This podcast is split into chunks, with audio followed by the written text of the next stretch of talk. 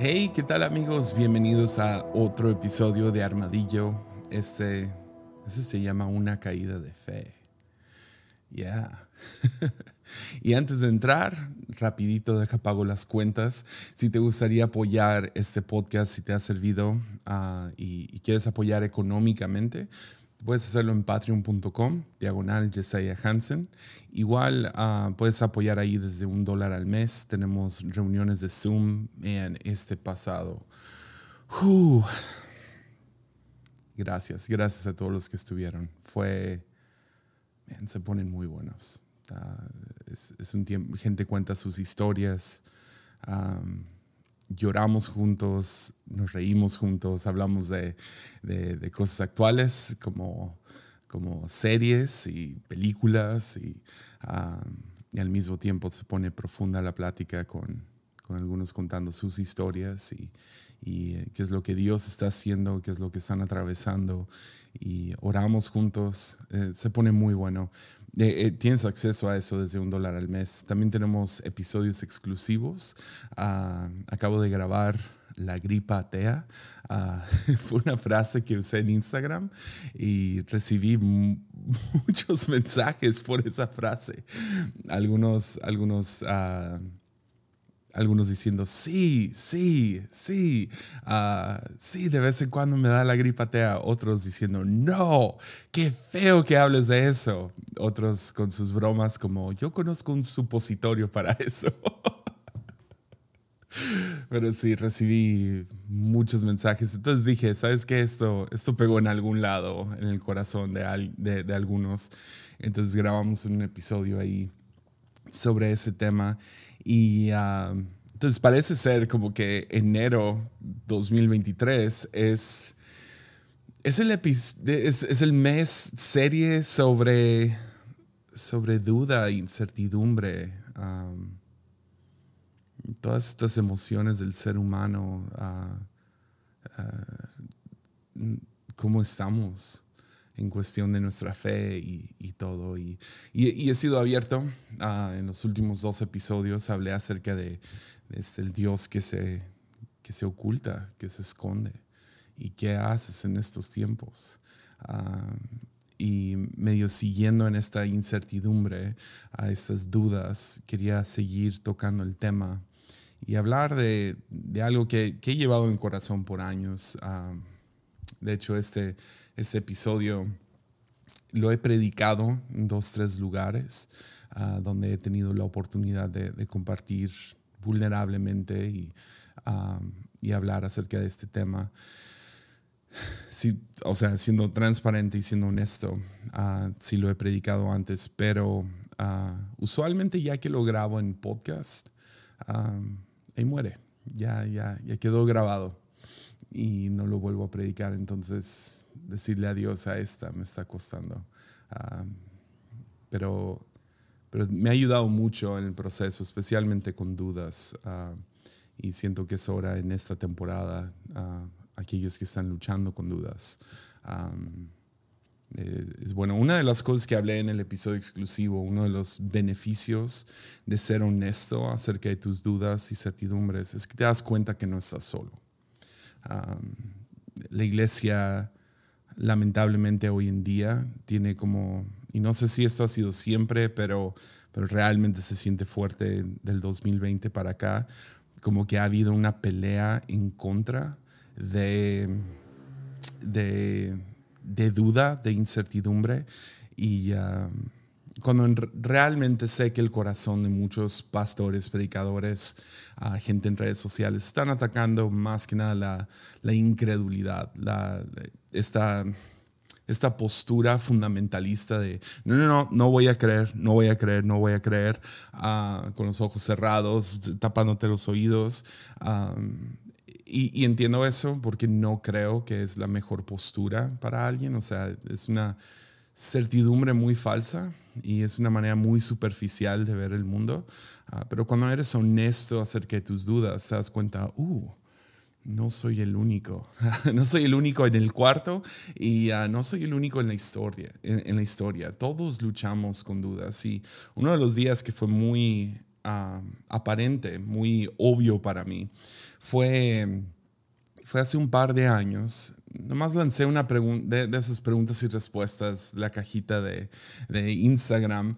Ah, pues estoy, estoy, no sé, me ayudan con, con una predicación. Estoy, estoy viendo ¿Con qué dudas luchas? Y vamos a mantener esto anónimo, no los voy a ni compartir. Yo nomás quiero saber. Y recibí cientos, cientos de respuestas. O sea, fue, fue literal increíble. Y, uh, y traté de medio seguir en, uh, o sea, tratar de leer todos y quedarme con algunos. Y, y anoté algunos y los puse en, mi, en mis notas del, del teléfono. Uh, y les quiero compartir algunas y a ver si una de estas o dos o todas resuenan contigo, pero estas fueron como que las más constantes, algunas dudas acerca de la fe. una persona dijo, yo dudo que Dios sea amor. Ya. Ya. Ya. alguien puso, yo dudo que necesito a Dios. Alguien preguntó, ¿cómo sé que soy hijo o hija de Dios? Alguien preguntó, esta, esta, esta parece estar en tendencia. ¿Qué pasa si la ciencia desprueba la existencia de Dios? Alguien puso, dudo que tenga propósito en la vida. Mm. Alguien preguntó, ¿Cómo sabes que la Biblia no es una historia que alguien inventó?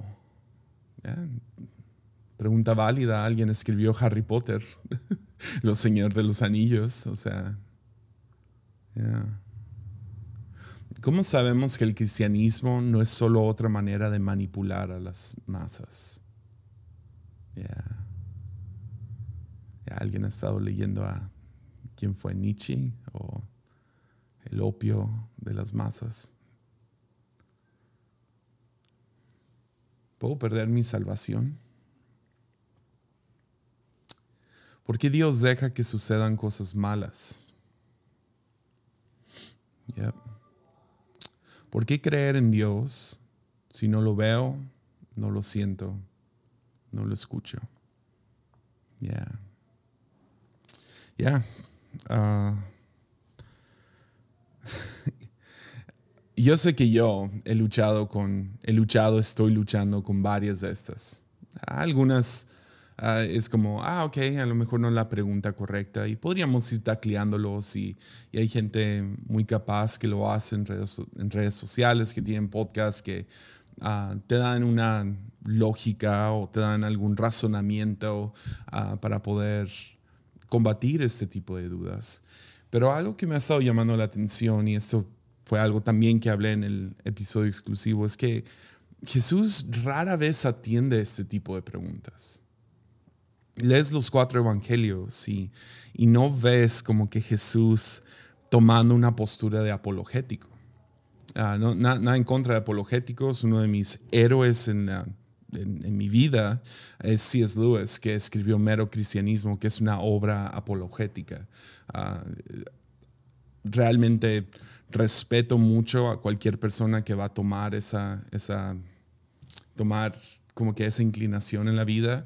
Ah, sabemos que, que, Pablo hizo un poco de ese trabajo, lo hizo en la colina de Marte y lo hizo con algunos cristianos, como que, ok, razonemos esto, sigamos el hilo y, y vamos a llevarte a un lugar intelectualmente para poder combatir algunas de estas dudas. Entonces, qué chido, pero yo nunca he sentido ese llamado. Ah, y no, no, no, quiero atacarlo, pero también he visto por otro lado lo... No, es una palabra muy fuerte, pero para muchos es inservible, por lo menos para mí. O sea, escuchar cosas como, como Rabbi Zacarías y ah, leer Mero Cristianismo es mi libro menos favorito de C.S. Lewis. Ah, no, nunca me hizo ruido. Y si vas a Jesús, rara vez está peleando acerca de qué es lo que crees. Ah, yo, entiendo y alguien me va a sacar Juan 3:16, ¿verdad? Ah, de tal manera Dios amó al mundo que, que, dio a su Hijo unigénito para que aquel, que todo aquel que cree en Él no se pierda, más tenga vida eterna. Yo, yo entiendo que, que, la palabra creer ahí está ahí. Pero, ¿qué significa creer en Él? Porque Jesús rara vez llegó con ah, enseñanzas de lógica y de, para poder confirmar cosas que se habían enseñado por, por años. Es más, rara vez daba una respuesta directa. La mayoría del tiempo gente llegaba con él con una pregunta como esta, y Jesús contestaba ya sea en parábola o con otra pregunta. A Jesús no, no lo veías muy preocupado por convencer a nadie uh, cuando se trata de la fe. Pero algo que sí dice, ah, y eso es básicamente lo que voy a basar todo este episodio, uh, Juan 8, Jesús dice lo siguiente, y todos hemos escuchado el versículo de conocerás la verdad y la verdad te hará libre. Y siento que lo tomamos fuera de contexto, pensamos que es una verdad conocida aquí en la mente, ¿no? Pero vean el contexto en el cual Jesús dice que conocerás la verdad. Jesús en Juan 8, 31 y 32 dice, Juan le dijo a la gente que creyó en él, ¿ok? Esos son los de Juan 3, 16, son los que creen en él. Y les dice lo siguiente, ustedes son verdaderamente mis discípulos si se mantienen fieles a mis enseñanzas. Y conocerán la verdad y la verdad los hará libres. Entonces, sí, hay una enseñanza ahí, pero pero luego llega la otra pregunta, ¿qué es lo que Jesús enseñó? lo que está diciendo aquí es si, si, le, si viven la invitación, si dicen que sí a esa invitación de seguirme, ah, conocerán la verdad. no es vas a saber cosas, vas a conocer cosas.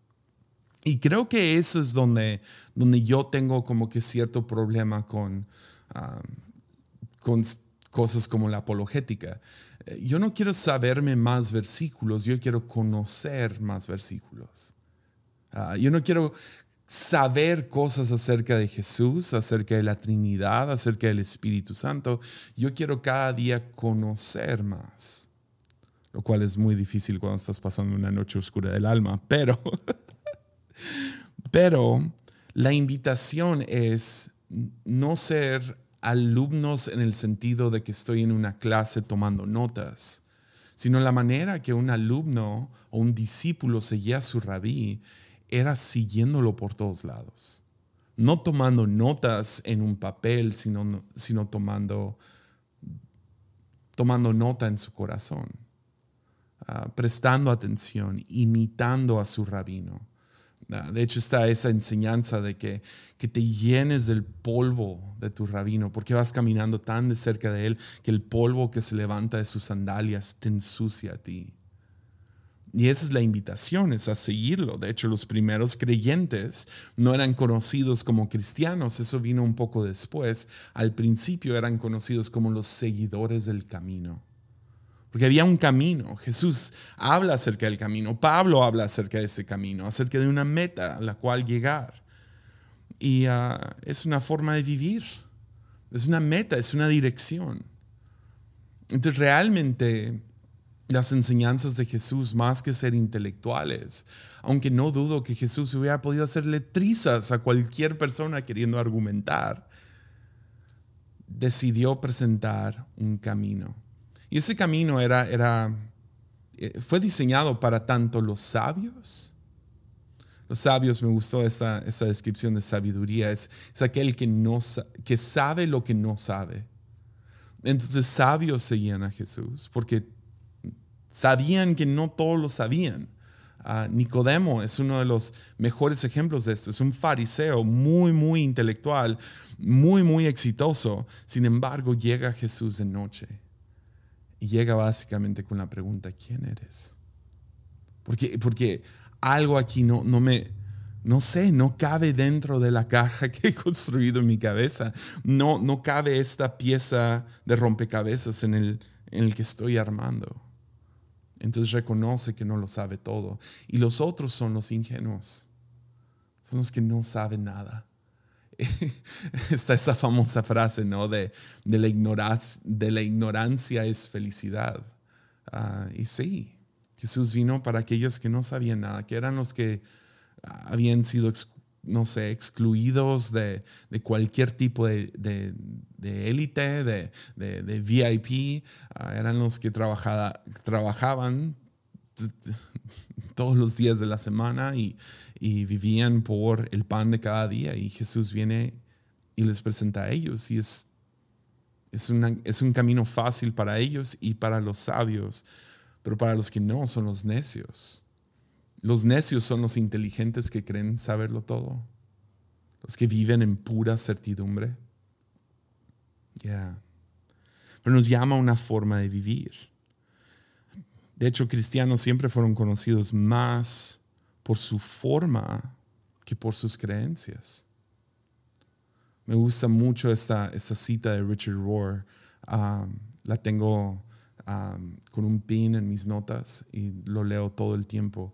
Pero es, verdades espirituales no son conocidos por medio de observación, sino en participación. Entonces, realmente a lo que nos invita Jesús no es a un nuevo sistema de creencias, aunque creencia tiene que ver, pero nos invita a un estilo de vida, la cual Jesús llamaría vida y vida en abundancia. Ya. Entonces, según Jesús, fe es igual que vivir y vivir una vida en abundancia. Ya.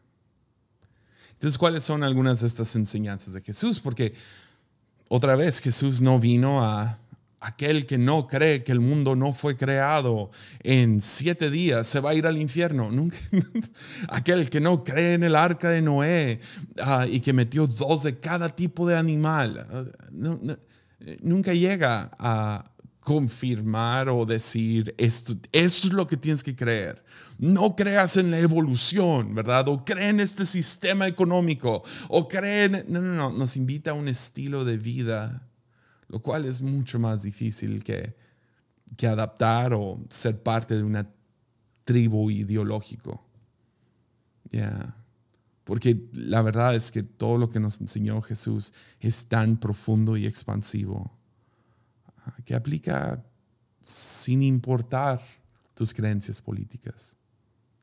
De hecho, deberían de dominar encima de que cuando tu sistema político empieza a topar, rindes tu sistema político, tu sistema económico, tu, tu cultura, porque ya dejamos de ser mexicanos, dejamos de ser, en mi caso, un Hansen, dejo de ser izquierda-derecha, dejo de ser capitalista socialista, dejo de ser progresivo conservador. Ah, me vuelvo un seguidor de Jesús en sus enseñanzas. Y de vez en cuando se meten ahí otras ideas y tengo que ver si empatan o no. Y si no, los echo fuera. Mi, mi compromiso no está alineado con, con algún sistema ideológico con una forma de pensar, es una forma de vivir. Porque verdades espirituales no son conocidos por medio de observación, sino en participación. Entonces nos invita a participar. ¿Cuáles son algunas de estas? Pues sí, puedes ir directo al Sermón del Monte. Ahí voy a sacar dos de estos. Um, pero en el Sermón del Monte Jesús es más práctico que nunca. Um, y tiene varias enseñanzas. Por ejemplo, ah, en una ocasión pues, le preguntan, ¿cómo orar? ¿Cómo oramos? ¿Verdad? Y ah, Jesús nos enseña el Padre Nuestro, así deben de orar.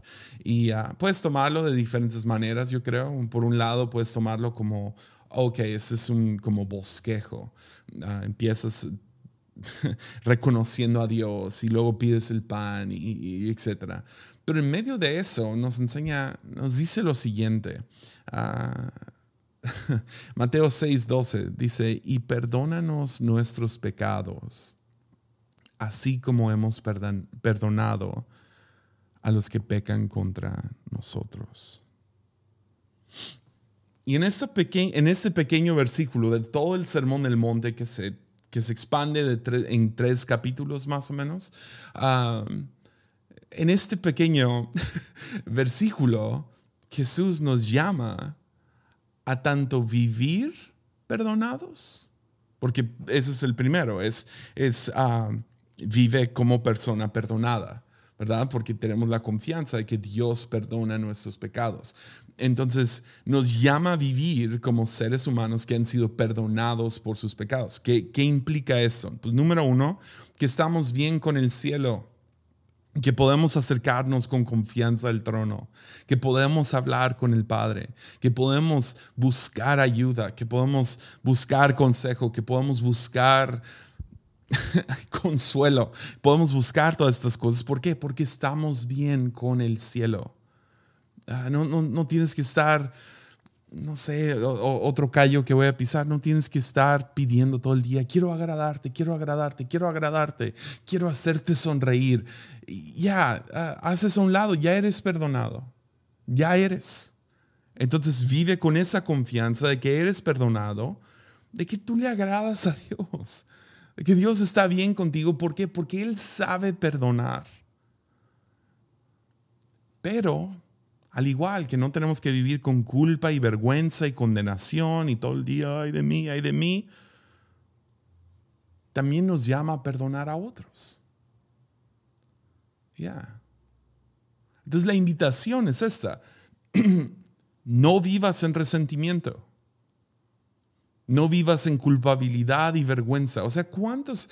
O sea, no, no los puedo ver, pero, pero dame un sí, amén, aleluya, gloria a Dios si yo estoy tocando un nervio ahí, porque sí o no es mejor vivir en perdón que resentimiento. Es una mejor vida.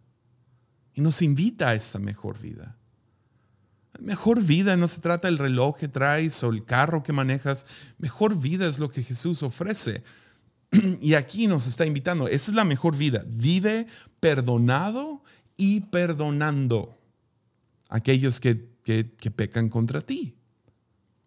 Perdónalos. Ahora, yo entiendo que no es tan fácil, ah, pero este versículo realmente empata muy bien con conocerán la verdad y la verdad los hará libres. ¿Por qué?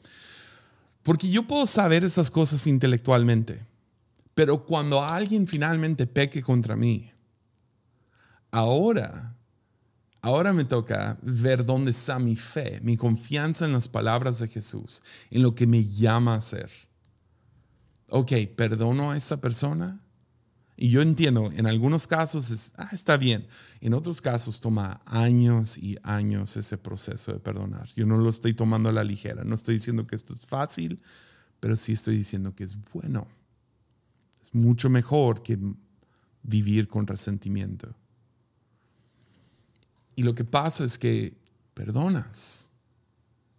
Y sea el proceso sea rápido, lento, sea fácil, sea difícil, cuando perdonas, conoces la verdad. Y la verdad es vivir perdonando. Es mejor que vivir en resentimiento. Conoces esa verdad y ahora eres libre. Yeah. Y yo entiendo, no es fácil. no es fácil. Quisiera entrar a más cosas, pero ahorita estoy en el proceso de dos, tres personas que me han herido y yo entiendo, te entiendo. No es fácil. Y hay días que siento, ya, ya pasó y otros días que ando ahí viendo su Facebook y deseando, deseando que algo, que un pájaro les haga popo encima. ¿Entiendes? O sea, hay, hay días, man, es muy difícil amar a los hijos de Dios. y la tentación es vivir en resentimiento. Pues no les hablo. O vivir nomás. Ya, crujiendo los dientes frío. Ya, no sé si eso es vida y vida en abundancia. Yo sé que no es fácil, otra vez, es un proceso y, y en algunos va a tomar años. Pero qué deliciosa libertad de conocer esa verdad de que sí es mejor perdonar que vivir en resentimiento. tomemos otra enseñanza. en, Mateo 6, 25, Jesús empieza a hablar acerca del dinero. Porque dinero realmente es una, una preocupación grande de muchos, ¿no? Y, y lo entiendo. Yo, yo, yo vivo con, con, este tipo de, preocupación, pero no nomás habla de, de la, del dinero, está hablando de como la ansiedad detrás, de cómo voy a pagar las cuentas, cómo voy a pagar mi deuda, cómo voy a, cómo voy a vestirme y dar de comer, y luego si tiene la responsabilidad de un hogar, etc. Y Jesús nos dice esto, Mateo 6, 25, dice, por eso les digo que no se preocupen por la vida diaria si tendrán suficiente alimento o bebida o suficiente ropa para vestirse. ¿Acaso no es la vida más que la comida y el cuerpo más que la ropa? Y luego sigue hablando y empieza a decir, Ah, y medio le, tira un, ahí, me encanta porque Jesús como que no se llevaba bien con Salomón, el otro hijo de David. Uh, puedes escuchar ese episodio en Antirreino, hijo de David. Pero Jesús le tira un, no sé, un, un codazo lo que sea a Salomón y empieza a decir, ve los lirios del campo, que no, se, que no Dios los viste mejor que Salomón mismo en todo su esplendor. Y esos están aquí hoy y mañana ya no. ¿Y qué pasa con los pajaritos? Dios les da de comer a ellos. Quienes están aquí, mañana no. Y, si se preocupa por los pájaros, si se preocupa por las flores que, se secan y se marchitan, ¿qué no va a cuidar de sus propios hijos? Y otra vez, yo, yo entiendo, yo entiendo, no es fácil. De hecho, hoy en día ya, ya, ya es como que algo celebrado, que, come on, o sea, yo, entiendo, yo quiero tener mucha compasión, yo lucho con ansiedad y ah, bastante, lo entiendo, ¿ok? Estoy ahí contigo. Pero, ¿será que es bueno vivir preocupado? ¿Cómo es bueno para nuestro cuerpo? ¿Es bueno para nuestra alma, nuestro espíritu? Eh, eh, nos hacemos mejores padres y madres por estar preocupados por algo que no podemos controlar. Entonces Jesús nos invita y otra vez entiendo, por eso, por eso no se llama el camino fácil y amplio, que todo mundo sigue eso. No, no, no. Esta vida es, sí, es, es un poco, poco estrecha, no es fácil pero nos llama a vivir libres de ansiedad, confiando que al final del día tenemos un Padre que nos cuida, que está al tanto, aún de nuestros, de nuestros caprichos, aún de esas cosas pequeñas. Él sabe cuánto le debes a Coppel. él, él está al tanto de tus necesidades y deseos. ¿Y por qué no nomás da todo y nos libra de deuda y nos libra de esto y lo otro? No sé. Pero algo que sí puedo decir es que no me ha faltado comida, no me ha faltado ropa. Y he visto dos, tres milagros ahí que llegan y, what? Wow. Y lo creo por tu vida también. La mayoría del tiempo estoy preocupado por cosas que no suceden. Tuve, o sea, uno de mis estreses más grandes es viajar. Y, o sea, he quedado medio traumado dos, tres veces por perder un vuelo o un vuelo se canceló o algo por el estilo. Y siempre está ahí y siempre estoy, ah, tengo tres aplicaciones en mi teléfono para checar los tiempos y todo eso y dónde está y siempre checo los mapas y tengo un, llego a un aeropuerto y tengo que agarrar otro avión, veo el mapa del aeropuerto y ok, si aterrizo aquí tengo que correr para acá, si aterrizo acá tengo que correr acá y, estoy al tanto, estoy, eh, y, y me estresa un buen y la mayoría del tiempo que crees, todo sale bien, todo sale bien y me preocupé y me estresé y subí esa presión arterial todo lo que se podía por nada. Cada mes está la tentación de estar ansioso por las deudas y si va a entrar el dinero y si, si vamos a poder seguir adelante. Y yo entiendo. Pero, ¿qué es mejor? Nos invita a vivir confiando, no preocupados. Y cuando lo haces, cuando lo practicas, cuando participas, diría Richard Rohr, cuando participas en lo que Jesús nos llama a hacer, conoces la verdad y la verdad te hace libre. Te das cuenta, oh, ok. Otro, ese es, divertido. Eh, y, para darle un poco de contexto, en aquellos días, hace dos mil años, había, había un, serio problema social. Ah, y el problema social uh, giraba, o sea, odio sacar algo que a lo mejor ya no es relevante para hoy en día, pero, pero eso era relevante en los tiempos de Jesús.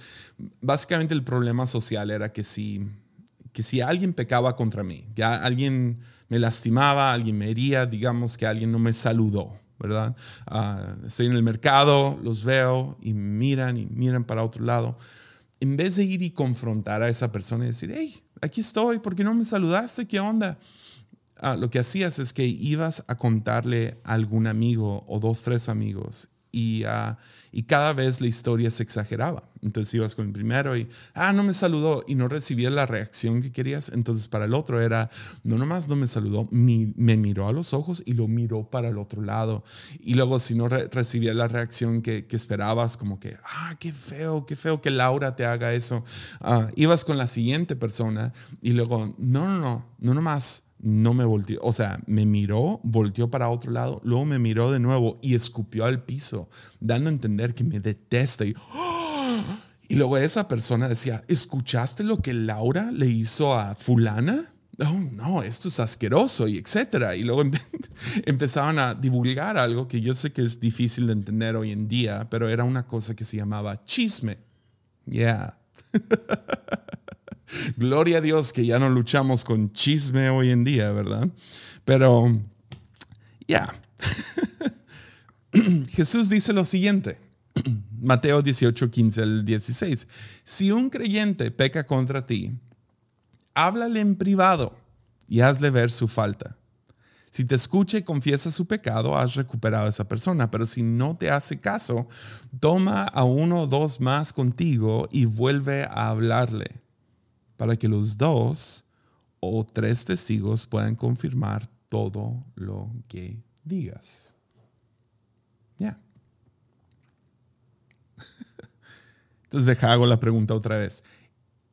¿El mundo sería mejor o peor si practicáramos esto? ¿Tu vida sería mejor o peor si el chisme nomás muere hoy? Si de la nada ya no hay chisme y gente practica esto, participa en esto. Ya, las enseñanzas de Jesús no son, no son de creencias, son, algunas son muy prácticas.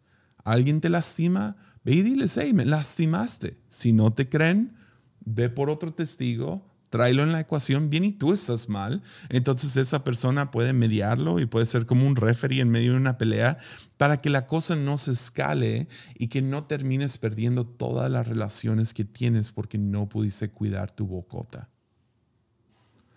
Hay una palabra, y a lo mejor esto es un poco profundo para armadillo, pero hay una palabra, hay un término teológico para, la, para chisme y literal lo puedes traducir. El término Ah, es pecado. y yo entiendo, oh man, el, pecado, el, el, el, chisme en específico es tan delicioso. Mm. Oh man, tener un buen chisme acerca de alguien, írselo a contar a alguien más y ves la reacción en sus ojos y tú fuiste la persona que lo dio. Oh, Pero es malvado. Es malvado. Ya hablamos mucho acerca de pornografía y lo que sea. Come on, chisme. Chisme ha creado mucha más destrucción dentro de iglesias, dentro de amistades, dentro de escuelas, dentro de gobierno últimamente, que otros pecados como masturbación o lo que sea han lidiado? ¿Por qué no estamos hablando más de chisme? ¿Por qué no estamos realmente trabajando eso en nuestra propia vida? Ah, decidí este año, voy a, voy a cuidarme. Ah, Es, muy divertido. Tomas el screenshot, lo mandas pues a ese grupo en WhatsApp. Eh, tomas la foto de pantalla. Uh, ya viste lo que tal persona hizo. Mm, es tan destructivo. Y lo he visto primera mano y por eso me asusta. Entonces creo que todos estaríamos de acuerdo que el mundo sería mejor, nuestras vidas serían mejores si elimináramos chisme de la ecuación, ¿no? Y me estoy divirtiendo, entonces deja voy con un último. Mateo 20, ya está llegando gente aquí a la iglesia. Estoy grabando esto lo más temprano posible, antes de que gente llegue. Entonces, si escuchan toques o lo que sea, puedo escuchar a mi esposa. Ya están subiendo. Estoy grabando. Ahí va. Eh, creo que era mi hijo, lo podía escuchar subiendo. Y se detuvo. Ahí está. Ya. Un último. Ese es bueno. No es el último del podcast, quiero hacer otro punto, pero Mateo 20, 26 al 28. Ah, Jesús está hablando acerca de, de, liderazgo en este punto y dice lo siguiente pero entre ustedes será diferente. El que quiera ser líder entre ustedes será, deberá ser sirviente. Y el que quiera ser el primero entre ustedes deberá convertirse en esclavo. Pues ni aun el Hijo del Hombre vino para que le sirvan, sino para servir a otros y para dar su vida en rescate por muchos. Bien, con ese nomás voy a decir, o sea, el liderazgo de nuestro mundo está al revés, está muy mal. Eh, liderazgo, éxito, poder, todo se trata de cuánta gente está debajo de ti. Y Jesús presenta a lo mejor una de las ideas más revolucionarias cuando se trata de la dinámica de cómo funciona todo esto, cómo funciona autoridad, cómo funciona ah, verdadero liderazgo, cómo debería de ser es literal al revés. Entonces, para nosotros, hoy en día, éxito significa cuánta gente hay debajo de ti. Cuánta gente puedes mandar a paga las cuentas y haz lo otro y, tráeme agua o lo que sea, ¿no? Pero en el reino es al revés. El reino es al revés. Y los que entienden esto son los que han estado abajo todo este tiempo. Los que no quieren escuchar esto son los que están en liderazgo, los que están encima. Pero nomás imagínate por un momento una iglesia donde el pastor realmente es el que sirve. Es el que sirve a los demás. Este, este, ese no es fácil. Porque a veces por eficiencia quieres que, haya un líder que esté encima de todos y, dice, veías esto, veías lo otro y queremos que nos sirvan a nosotros. Es muy normal y, la neta para muchos de los que critican y dicen, no, iglesias no deberían de ser así o, o gobiernos no deberían de ser así, ah, enseñan medio lo mismo en sus propias vidas. Así tratan a sus hijos, así tratan a sus amigos, así tratan a sus empleados, aunque tengan dos o tengan doscientos. Y Jesús presenta esto. Y esa es una de las más difíciles para que realmente le tengamos fe.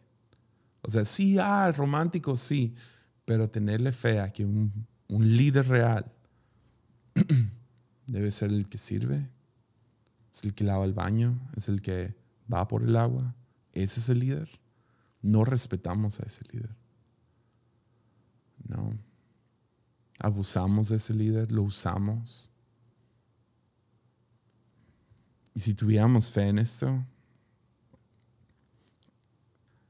creo que tendríamos líderes más generosos. Si creyéramos en este tipo de liderazgo, creo que tú serías una persona mucho más. ¿Ves? para el egocéntrico su mundo solo se encoge, se, encoge, se encoge. O sea, uno de los malvados hoy en día, villanos ah, hoy en día es Vladimir Putin, ¿no? Y puedes admirar algunas cosas de él, yo no, sé suficiente de él para admirarlo, pero sé suficiente de él para tenerle mucho miedo, si puedo ser sincero. Y, ah, y, lo que escuchas de estos diferentes dictadores, como el de Corea del Norte o ah, el de Irán, ah, sus mundos, eh, Vladimir Putin ha sido como que el más exagerado últimamente, literal, sentándose en una mesa de como seis metros de largo y todos los que quieren hablar con él pueden estar del otro lado de la mesa a como cinco metros. No sé si, han visto la foto.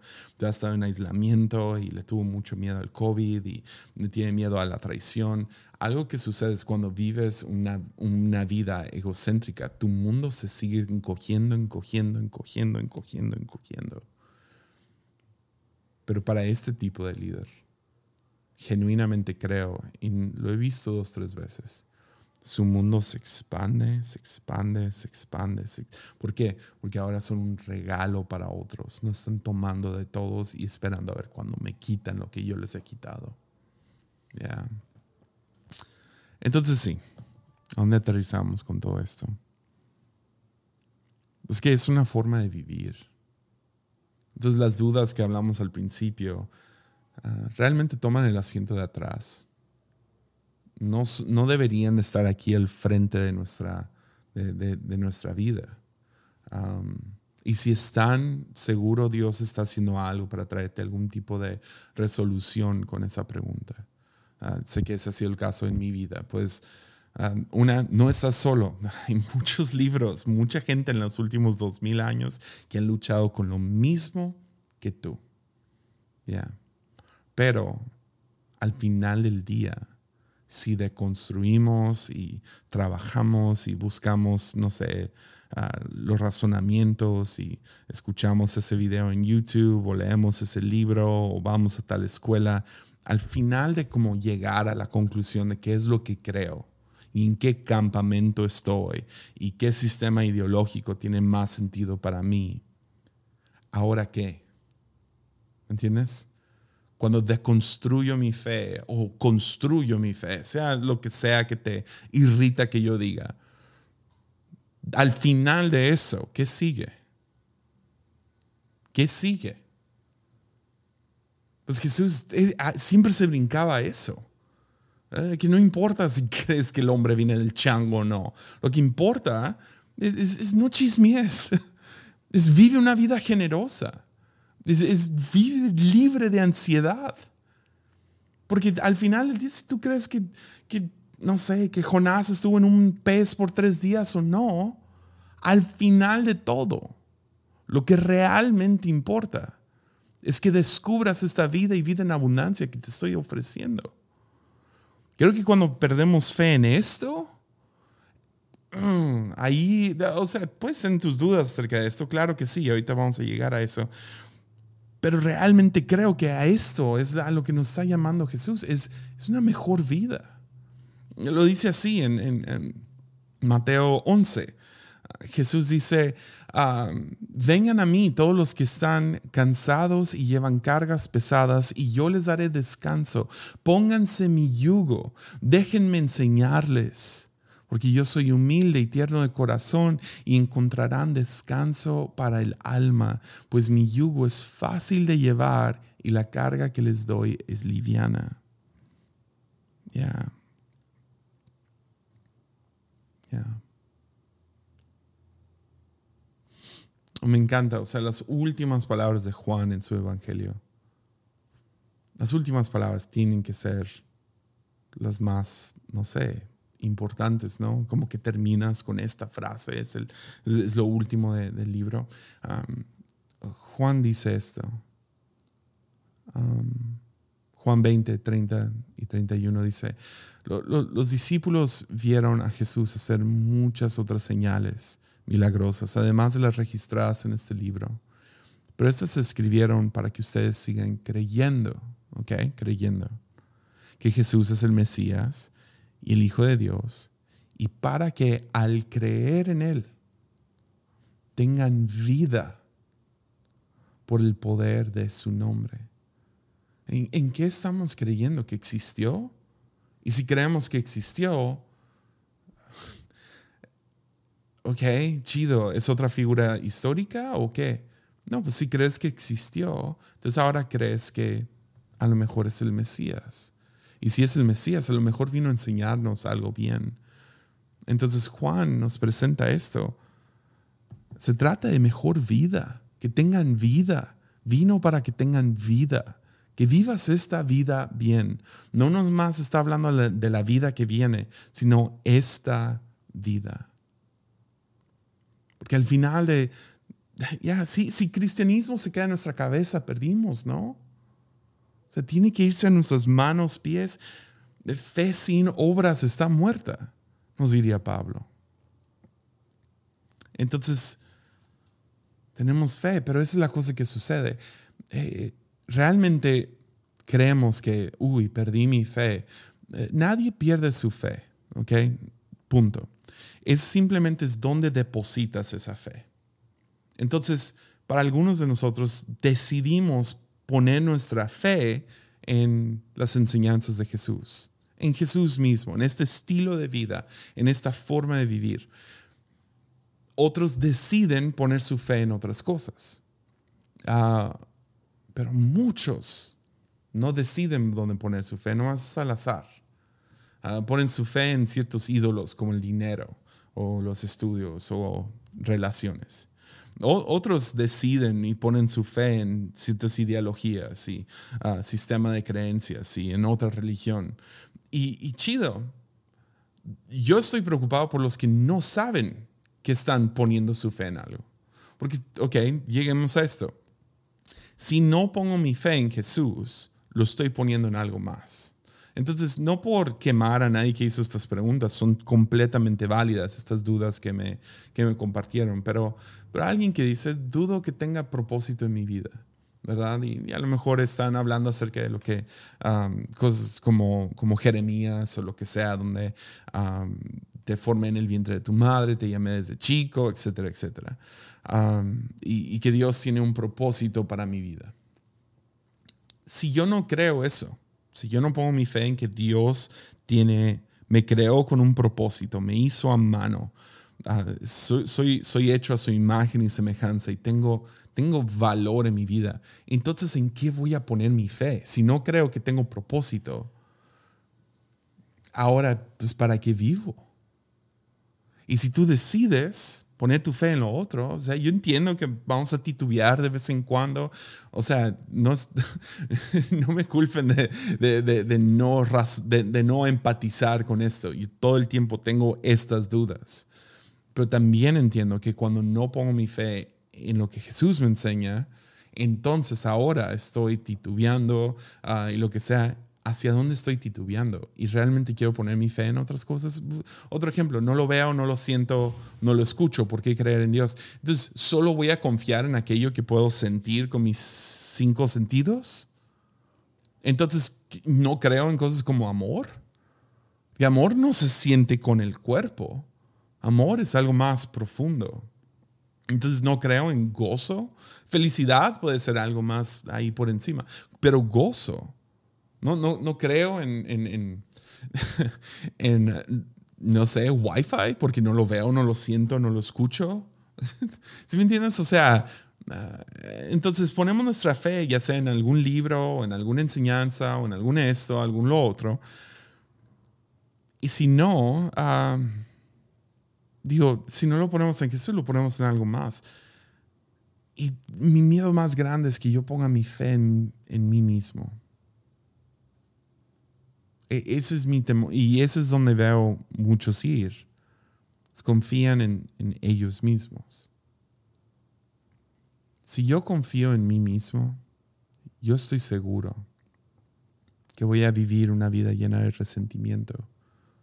Sé que voy a vivir una vida llena de egocentrismo y acumulación y me conozco. Voy a tener mucha envidia, voy a divulgar chismes como no tienes idea. Y voy a vivir muy preocupado y lleno de temor. Porque ese es a donde voy. Es mi default. Por eso hablé de estas cuatro cosas en específico. Porque son cosas donde Dios ha estado lidiando en mi vida.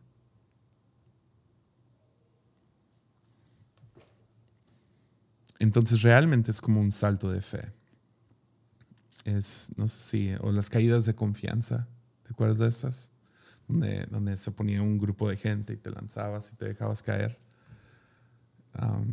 y te cachaban, de vez en cuando lo que esperabas es que no cacharan a la persona y se cayera todo mal. Y, o que no sé si te ha tocado que los ves y los dos que se están agarrando las manos, cae la persona y los jala hacia, hacia adelante y se pegan en la cabeza los dos. Ah, siempre sucede algún accidente divertido.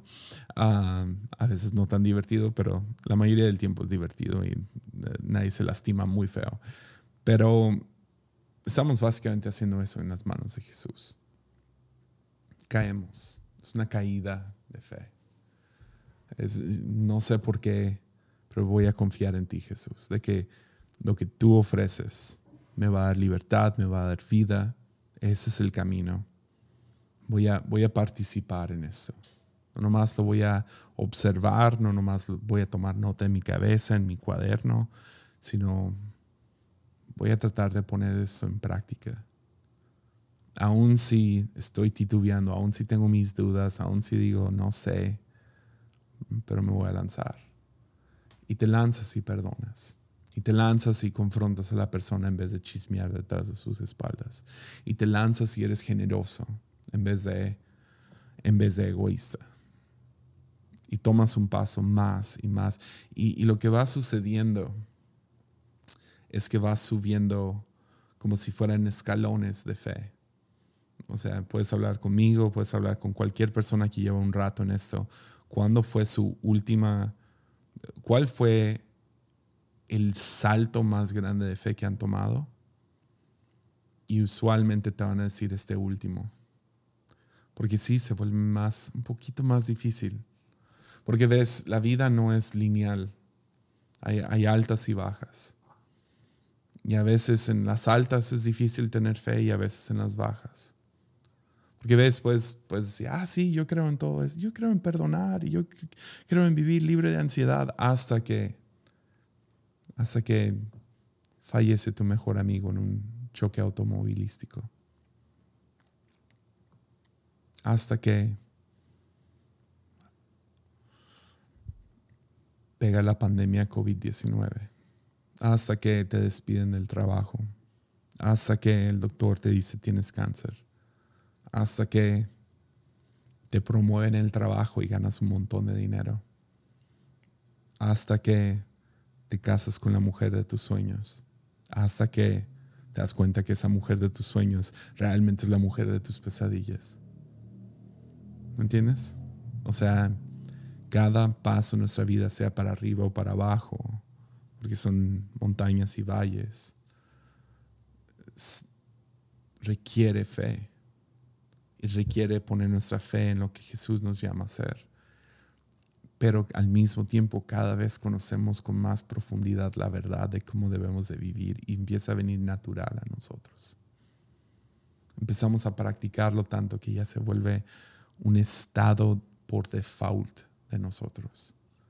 Y cada paso es un poquito más grande. Y, uy, uh, esta va a ser difícil, pero voy a tomar el el brinco de no preocuparme, de confiar que Dios va, va a solucionar esto. Ah, voy, a, buscar y, o sea, sí le voy a dar pensamiento y voy a trabajarlo y voy a hablarlo y voy a buscar ayuda, pero al mismo tiempo no voy a darle más preocupación de lo que requiere. Usualmente las cosas de mañana no, no requieren que nos preocupemos por el mañana, preocúpate por lo de hoy. Eso es a, lo que nos llama Jesús. Vive en el presente, no en la pesadilla del futuro. Entonces sí, seguir a Jesús es una caída de confianza y cada vez se vuelve más y más alta esa caída. Es un salto más grande. Pero recuerden, por el otro lado, el no seguir a Jesús también es una caída de confianza. Estás poniendo tu vida en las manos de algo o de alguien. Estás poniendo tu fe en ciencia, escepticismo, materialismo. El rechazo de una de esas dos acepta la otra. Entonces el rechazar las palabras de Jesús es aceptar lo opuesto o algo similar pero diferente. perdón, pero todo me ha caído, todo me ha dejado abajo. Entonces sí, como les digo, hay, altas y bajas. ¿Qué haces cuando llega ese salto de fe y llega una nueva duda y leíste un libro, pasaste por algo difícil, tuviste una conversación y te quedaste con preguntas? Pues ¿qué haces ahí? Pues sigues cayendo, confiando lanzándote. Tienes la famosa historia de Job, ¿no? Y he hablado bastante de Job, pero es una de mis historias favoritas de la Biblia. Job en un día pierde su salud, no, empecé con el único que empezó unos días después, pero en un día pierde todas sus, todas sus pertenencias, todos sus siervos, todos sus hijos. Ah, en un tiempo muy corto pierde su dinero, su salud y su familia. Y está por morir y luego aparte llegan sus amigos a culparlo. Pero cuando lo estudias te quedas con una cosa. Por lo menos yo lo hice. ¿Cuántas veces Job tiene fe en que su redentor sigue vivo, que Dios es su redentor y que va a poder tomar todo esto, voltearlo sobre su cabeza y hacer que funcione para el bien de aquellos que le aman, como diría Romanos 8. Pero Job tiene esa fe y lo mantiene, lo mantiene, lo mantiene. Mi redentor vive, mi redentor vive, mi redentor vive. Y al final de todo, después de todas las acusaciones y todas las tentaciones de, pues sí, pues voy a poner mi fe en algo diferente o lo que sea, Dios llega. Y sí, le restaura todo y qué chido es la parte que menos me importa. A mí lo que me llama la atención es esto que Job, al final de todo, termina conociendo a Dios cara a cara. Conoce a su redentor cara a cara. Entonces cuando paso por esos valles, esos momentos difíciles donde más me cuesta creer en las enseñanzas de Jesús, sería mucho más, no nomás fácil, pero sería delicioso chismear acerca de tal amigo, de tal amiga, en vez de confrontar y hablarlo directo, de llevar testigos, de cortarlo donde está, desde la raíz. Salto de nuevo digo, Jesús me llamó a vivir así. Y hay un montón de enseñanzas más, de no juzgar, de, de cómo orar, de cómo ayunar, de cómo vivir tu vida, de cómo amar a otros, de cómo servir a otros, etc. Yo nomás agarré cuatro. Pero sigues decidiendo confiar y tu fe se profundiza más. Entonces ahorita estoy en una temporada con muchas dudas. Ah, es, es lo que es. Estoy en la noche oscura del alma siento que Dios ha ocultado su rostro, pero al mismo tiempo estoy creyendo que mi fe va a profundizar, que voy a salir de, este, de esto creyendo, mi redentor vive, mi redentor vive, mi redentor vive, y aunque no lo siento, no lo veo, no lo escucho, no lo, no lo estoy experimentando en este momento, yo sé que ahí está, y por mientras, pues voy a confiar en lo que ya me dijo, y voy a participar en lo que ya me llamó. Yo no necesito sentir bonito para poder ponerme ese yugo. Entonces, sí, con eso concluimos el, episodio. Regresamos la próxima semana. A lo mejor seguimos en esto, no sé. Ah, ahí veremos. Que tengan una excelente semana. Ánimo.